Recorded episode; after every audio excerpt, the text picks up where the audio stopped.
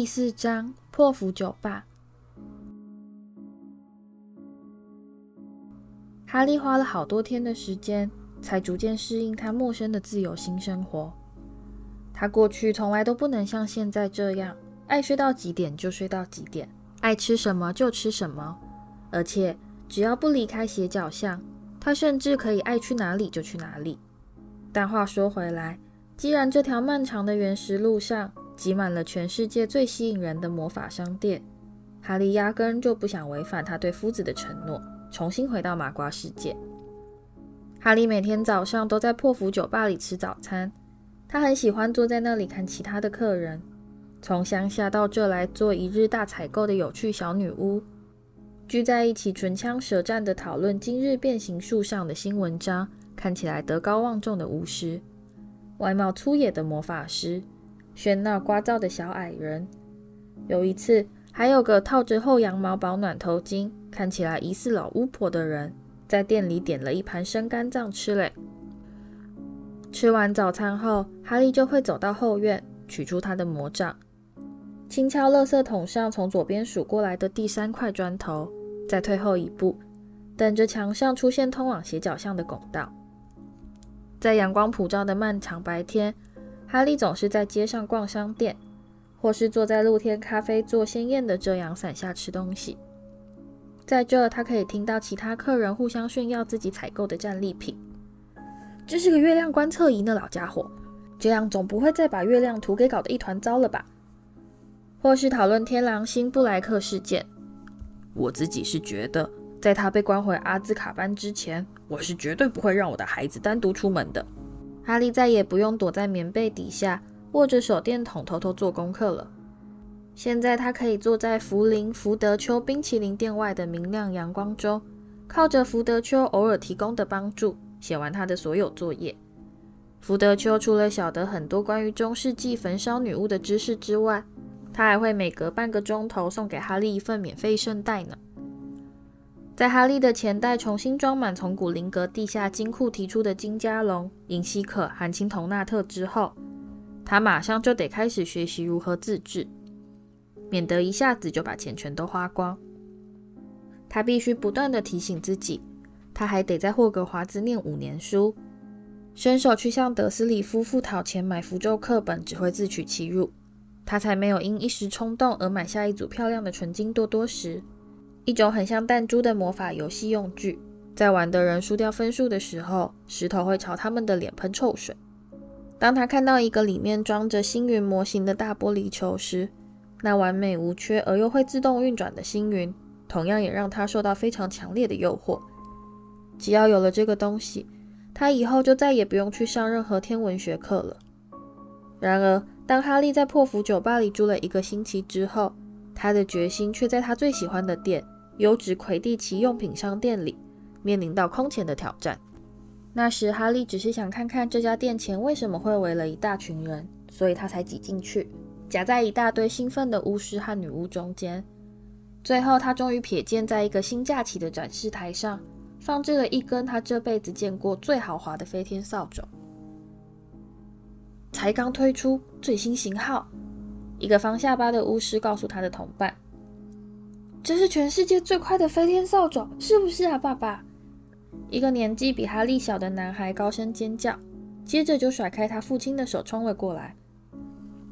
爱尔兰国家代表队刚跟我订了七根这种漂亮宝贝。店主对群众宣告，同时这也是世界杯球赛最热门的型号。站在哈利前面的高大女巫挪到旁边。他这才看到扫帚旁边的说明文字：“火闪电。”这跟以目前最高技术制造出的比赛用飞天扫帚，特别采用最上等的流线型轴柄，再加上一层硬如钻石的亮光漆，与每根特有的手绘出场序号数字，周围每一根精心挑选的桦树枝都用磨刀石修得恰到好处，完全符合空气力学的完美标准，并给予火闪电无与伦比的平衡感与万无一失的精准度。火闪电具有可以在十秒内从零跳到一百五十里的瞬间加速，另外再附上一个无法破解的刹车符咒。价钱请内洽。价钱请内洽。哈利完全不愿去想，这根火闪电究竟要花多少金币才能买得到。他这辈子从来没有这么想要过一个东西，但他的光轮两千却也从没让他输过任何一场魁地奇球赛。既然他已经有了一根非常棒的飞天扫帚，那他又何必为了一根火闪电而把他古灵阁的地下金库全都掏空呢？哈利并没有去询问价钱，但在此之后，他几乎每天都会走到这里来看火闪电。不过，哈利还是需要买一些别的东西。他向药店去补充他的抹药材料，而他的长袍制服手脚的地方现在都短了好几寸，所以他到魔晶夫人的各式长袍去买了一件新的。但最重要的是，他必须去买新学年要用的书，这次包括他今年新选修的两门科目——奇兽饲育学和占卜学的课本。哈利看到书店橱窗时，忍不住吓了一跳。除了原本那本镶着金色浮雕、大得像是铺路板似的符咒书之外，玻璃窗后面还另外摆了一个大铁笼，里面关着上百本怪兽的怪兽书。这些书本互相揪打，夹在一起进行激烈的角力比赛，一面还恶狠狠地彼此狂夹乱咬，站得书页四处乱飞。哈利从口袋掏出他的书单，这还是他第一次仔细阅读上面的书目。怪兽的怪兽书也列在单子上，是奇兽饲育学的指定用书。现在哈利总算明白海格为什么会说这本书可以派上用场了，这让他松了一口气。他本来还以为海格说不定又要他帮忙照顾什么可怕的新宠物了呢。哈利一踏进华丽与无痕书店，店员就急匆匆地赶过来：“霍格华兹吗？”他唐突地问道：“来买你的新课本是吧？”“是的。”哈利说：“我需要让开。”店员急性子地表示，并把哈利推到一旁。他掏出一副非常厚的手套，抓起一根粗大的多节手杖，走向怪兽书的龙门。“等一下！”哈利赶紧说，“这我已经有了。”“真的？”店员脸上露出一副如获大赦的表情。“谢天谢地！我光是这个早上就已经被咬了五次了。”突然响起一阵响亮的撕裂声，一本怪兽书被他的两位同伴活生生撕成了两半。住手！住手！店员喊道，连忙把他的手杖戳进笼子，将夹在一起的书给敲得分开。我永远也不会再进这种货了，永远不会。这里简直变成了疯人院。我本来还以为上次我们进的那两百本隐形的隐形书已经是最糟糕的了，花了一大笔钱，结果却连一本都找不到。好了，请问还有什么需要我服务的地方吗？有。哈利低头望着他的书单。我要一本卡珊卓·瓦拉斯基写的《拨开未来的迷雾》。啊，开始念占卜学了是吧？店员说。他脱下手套，领着哈利走到书店后方，那儿有个命相书专区，一张小桌子上堆满了预测那不可预测的一切。当逆境来袭时，让你远离打击与失误之类的巨书。你要的书在这，店员说。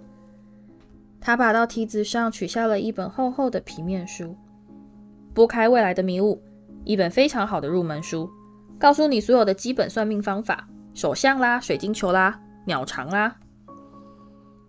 但哈利并没有在听他说话，他的目光紧盯着小桌子上的另一本书《死亡前兆》。当你知道最坏的厄运即将来临时，你该如何自处？哦，我要是你的话，我才不会去看那本书呢。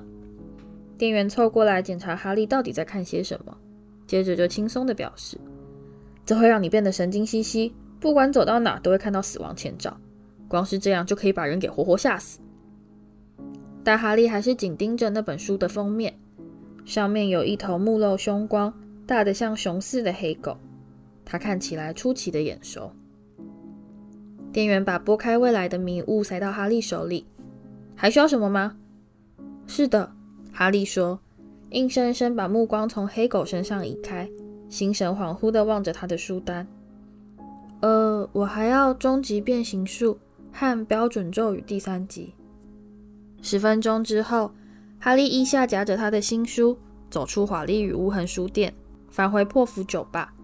他根本没心思注意看路，一路上撞到了好几个人。他拖着沉重的脚步爬上楼梯，回到他的房间，把新书一股脑扔到床上。有人进来打扫过了，窗户敞开，明亮的阳光涌入室内，哈利可以听到背后那条看不见的麻瓜街道上车轮滚动的声音，与下方斜角巷中隐形人潮的喧闹声。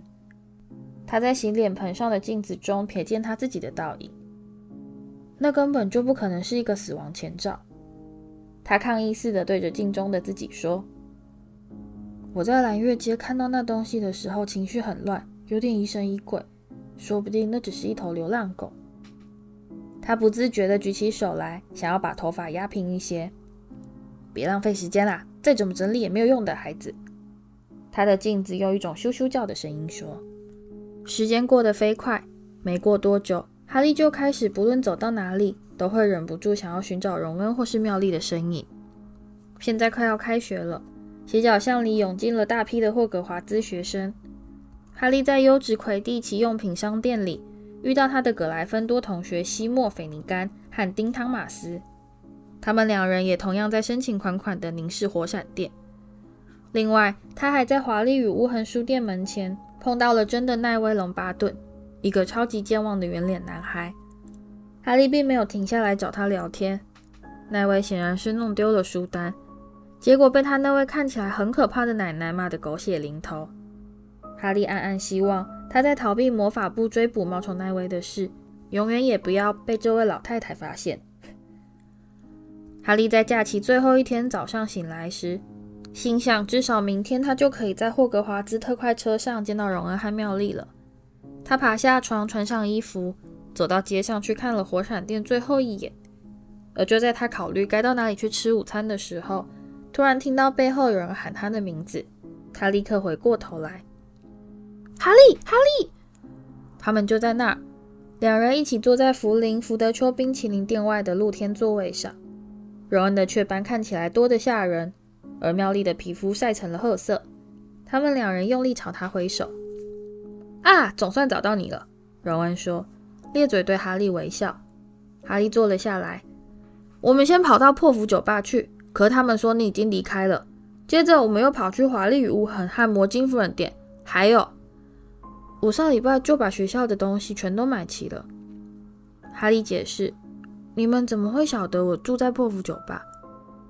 我爸，荣恩简短地答道：“卫斯理先生在魔法部上班，所以他当然知道玛姬姑姑事件的详细经过。”你真的让你的姑姑充气膨胀吗，哈利？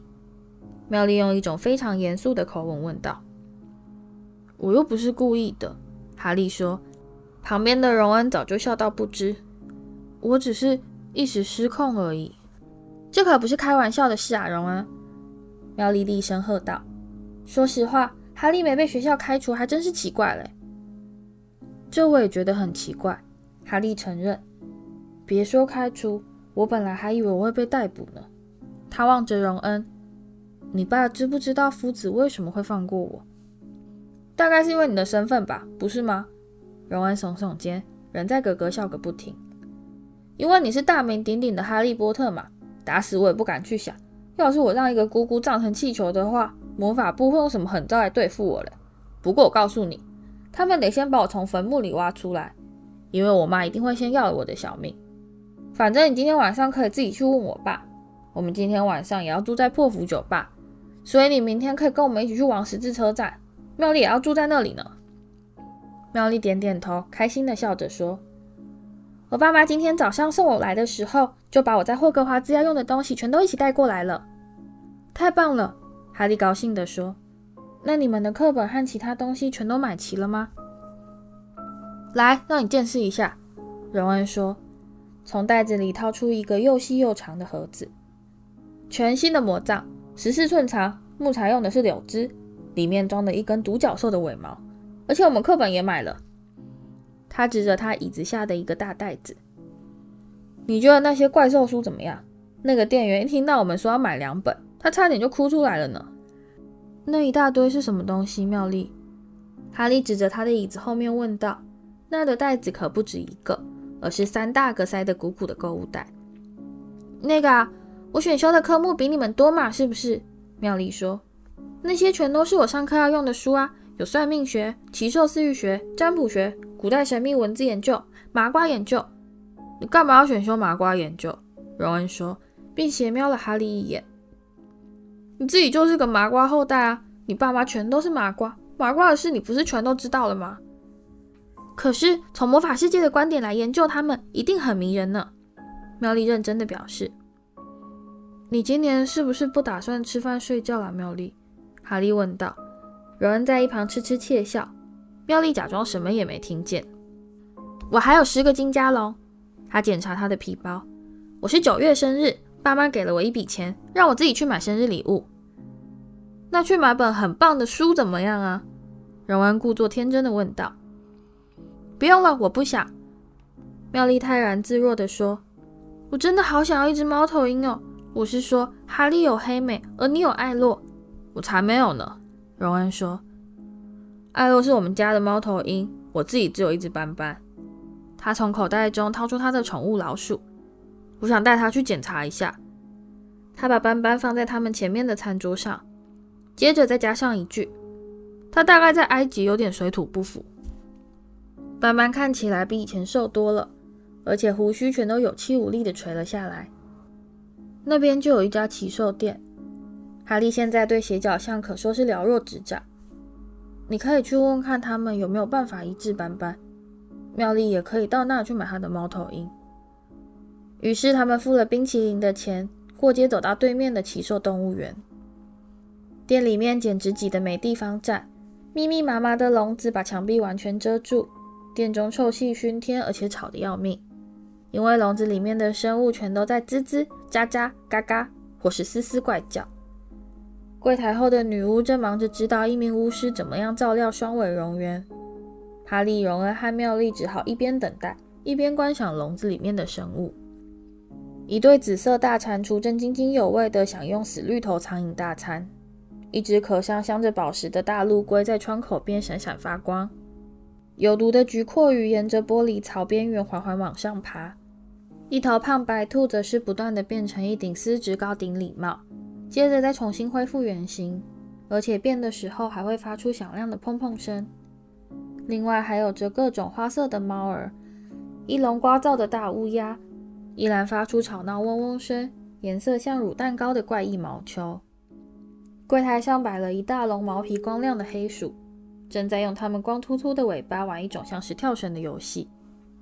养双尾蝾螈的巫师转身离去，于是荣恩走向柜台。是我的老鼠啦，他告诉那位女巫。我带它从埃及回来以后，它好像就不太舒服。把它放到柜台上，女巫说，从口袋中掏出一副厚厚的黑框眼镜。荣恩把斑斑从口袋中拎出来，放到他老鼠同伴们的笼子旁边。黑鼠立刻停止耍他们的跳绳把戏，并争先恐后的涌过来，想要爬到笼子边看清楚些。就像荣恩拥有的大多数东西一样，老鼠斑斑同样也是个二手货。他以前是荣恩哥哥派西的宠物，而且看起来都有点破破烂烂的，跟旁边那笼毛皮光亮的黑鼠一比。它的外表就显得格外邋遢不堪。嗯，女巫把斑斑抓起来问道：“你这只老鼠有多大了？”“不晓得哎。”荣恩说，“蛮老了。它以前是我哥哥的宠物。”“它有什么能力？”女巫问道，并仔细检查斑斑。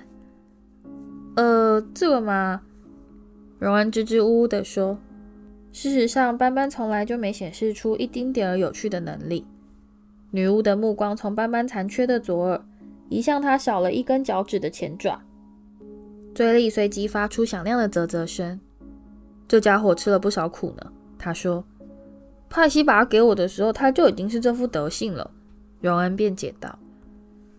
像他这种平凡、普通、随处可见的老鼠，通常最多只能活上三年左右。女巫说：“听我说，你要是想找只比较耐久的宠物，你应该会喜欢这些。”她指着那群黑鼠，他们赶紧又开始表演跳绳把戏。尤恩咕噜了一声，真爱线。好吧，你要是不想换只新的，那你就试试看这种鼠克卜好了。女巫说，伸手从柜台底下取出一个小红瓶。可以，荣恩说。这多少？哎呦！荣恩忽然弯下腰来，因为突然有某个大大橘橘的东西从最上面的笼子窜出来。跳到他的头顶上，并开始呲牙咧嘴地对斑斑发动攻击。不行，歪腿，不行！女巫喊道。但斑斑早就像块肥皂似的从她手里溜出去，四肢外张地落到地上，然后就一溜烟地逃出大门。斑斑！荣恩大叫，追着斑斑冲出店门。哈利紧跟在他的身后。他们花了将近十分钟的时间，才在优质魁地奇用品商店外的一个自纸楼里找到了斑斑。荣恩把那只抖个不停的老鼠塞回口袋，站起来揉他的头。那是什么鬼东西啊？那要不是一只非常大的猫，就是一头小老虎。哈利说：“妙丽呢？大概正在买他的猫头鹰吧。”他们沿着拥挤的街道走回奇兽动物园。他们才刚走到，就看到妙丽从里面走了出来，但她身边并没有猫头鹰，她怀里紧紧抱着一头姜黄色的巨猫。“你买了那个怪物？”荣恩问道，嘴巴惊讶的合不拢。“太美极了，不是吗？”妙丽满脸发光的答道。“这是个人品味的问题。”哈利暗暗想着。这只猫的一身黄毛虽然又厚又软。可是它的腿真的有点弯，那张猫脸不仅看起来脾气很坏，而且还扁得要命，活像是才刚一头撞上砖墙似的。不过现在斑斑已经躲了起来，所以这头猫就乖乖地待在妙丽怀里，满足地打着呼噜。妙丽，这东西差点就扯掉我的头皮诶，荣恩说。他又不是故意的，对不对啊，外退？妙丽说。那斑斑要怎么办？荣恩指着他胸前口袋里的骨块说：“他需要安静休养啊！有那家伙在旁边窜来窜去，你说他怎么有办法休养？”这刚好提醒我，你忘了拿你的鼠克补。妙丽说：“啪的一声，把小红瓶塞进荣恩手里。不要担心啦，外腿会睡在我的寝室，而斑斑睡在你的寝室，大家井水不犯河水，这会有什么问题？外腿好可怜哦，那个女巫说她在店里待了好久，都没有人想要带她回家。”怎么会这样呢？真是想不通。”荣恩讽刺地说。他们三人开始往破釜酒吧的方向走去。他们看到卫斯理先生坐在酒吧里看《预言家日报》。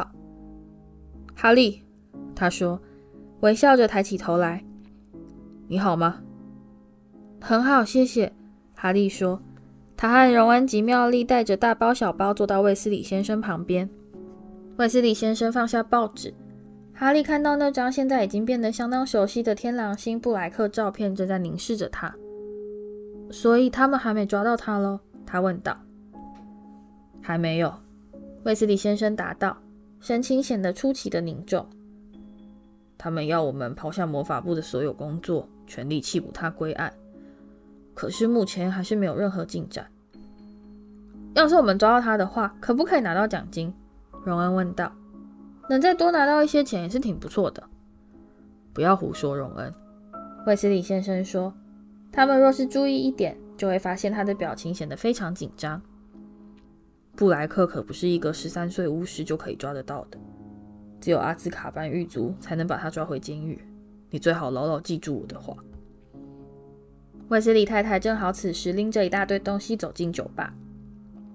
后面跟着就要升上五年级的双胞胎兄弟弗雷和乔治，刚上任的男学生主席派西，和卫斯理家的老幺唯一的女孩金妮。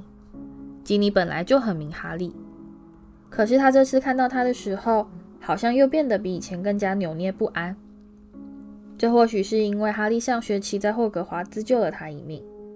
他红着脸低声说了一句“哈喽”，甚至不敢抬头看哈利一眼。但派西就好像是和哈利第一次见面似的，一本正经地伸出手来说：“幸会，幸会，能见到你实在是太高兴了。”“哈喽，派西。”哈利拼命忍住笑说：“我想你该一切安好吧？”派西派头十足地跟哈利握手致意，这简直就像是在拜见市长吧。“很好，谢谢。”哈利，弗雷用手肘把派西撞开，深深鞠了一个躬，说。能见到你实在是太欢喜了，好孩子，太神奇！乔治推开弗雷，一把抓住哈利的手，太美妙了。派西不悦地蹙起眉头。够了，别闹了。”卫斯理太太说。“妈。”弗雷装出一副现在才看到他似的模样，同样也抓起他的手说：“能见到你实在是太幸福了。”我说：“够了。”卫斯理太太把他买的东西放到一张空椅上。“哈喽，哈利，亲爱的，我想你应该已经听说我们家的好消息了吧？”他指着派西胸前崭新的银徽章：“我们家出了第二个男学生主席。”他骄傲地挺起胸膛说。也是最后一个，弗雷低声应了一句：“这我倒是一点儿也不怀疑。”威斯利太太立刻皱起眉头：“我已经注意到，他们并没有选你们两个当机长。我们干嘛要去当机长？”乔治说，似乎一想到这个念头就让他倒尽胃口。那只会让我们的生活变得毫无乐趣可言。金妮痴痴窃笑：“你最好给你的妹妹做个好榜样。”威斯利太太怒喝。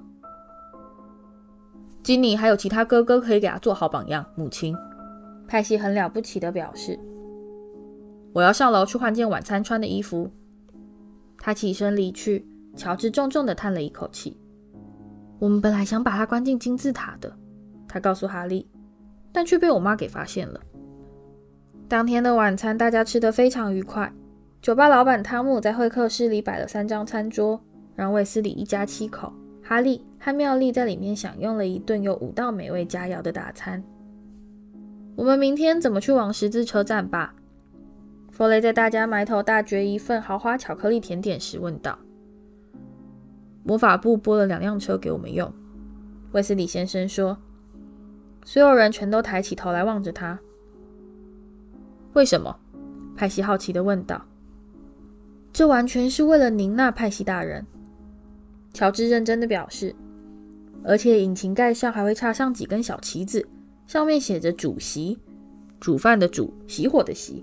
弗雷说，除了派西和卫斯理太太之外，所有人全都笑得被甜点呛到。魔法部为什么要拨车子给我们用呢？父亲，派西换上一副庄严的口吻继续追问。这个啊，因为我们家没车了嘛。卫斯理先生说。我又在那边工作，所以他们就帮了我一个忙。卫斯理先生的语气显得相当轻松，但哈利却注意到他的耳朵变红了，这就跟荣恩在做心虚时的反应一模一样。我们也真好运，卫斯理太太轻快地说：“你晓得你们总共有多少行李吗？像这样跑到麻瓜地下铁里，总会闹出笑话来。你们行李全都整理好了吧？是不是？”荣恩还没有把他新买的东西收进行李箱。派西用一种忍耐已久的委屈语气说：“他把他们全都倒在我的床上。你最好赶快去把行李整理好。”威斯利太太对着桌尾的荣恩厉声喝道。荣恩怒目瞪视派西。晚餐后，大家全都觉得肚子很撑，而且困得要命。他们一个接一个的爬上楼，到房间里去检查明天要带的东西。荣恩和派西住在哈利隔壁。哈利才刚把行李箱关上锁好，就听到墙后传来一阵愤怒的争吵声。于是他走出去，想看看到底发生了什么事。十二号房的房门半开半掩，而派西正在里面大吼大叫。他本来是放在这里，就放在床头桌上，我把它拿下来擦。我根本就没去碰它，好不好？荣恩吼回去。怎么回事？哈利问道。我的主席徽章不见了！派西转过来对哈利吼道：“我也找不到斑斑的鼠克簿。”荣恩说，顺手把箱子里的东西一一扔出来，检查里面的内容。我想我大概是把它留在酒吧那忘了拿。在你找到我的徽章之前，你休想离开这里一步！派西大喝：“我替你去拿斑斑的东西，我已经整理好了。”哈利告诉荣恩，接着他就走下楼去。通往酒吧的通道现在是一片漆黑，哈利才走到一半，就听到会客室中传来另外两个愤怒的嗓音。没过多久，他就听出那是卫斯理夫妇俩的声音。他听到了自己的名字，忍不住立刻停下脚步。他不想让卫斯理夫妇知道他听到他们在吵架，因此他迟疑了一会儿，然后才往会客室房门的方向走去。没道理不告诉他。卫斯理先生正在激动地说：“哈利有权利知道这件事。我劝过夫子，但他还是坚持要把哈利当做小孩看。他已经十三岁了，而且亚瑟，真相会把他给吓坏啊！”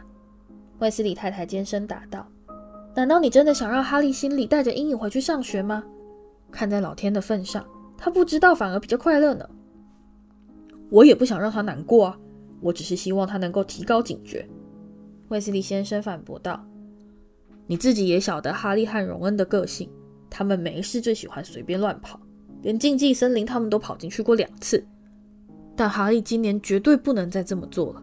我只要一想到他那天跑出家门后可能会发生什么样的事，我就忍不住心里发毛。要是骑士公车没去载他的话，我敢打包票，等魔法部找到他的时候，他早就死了。可是他没死，对不对？”反正他现在好好的，那又何必去？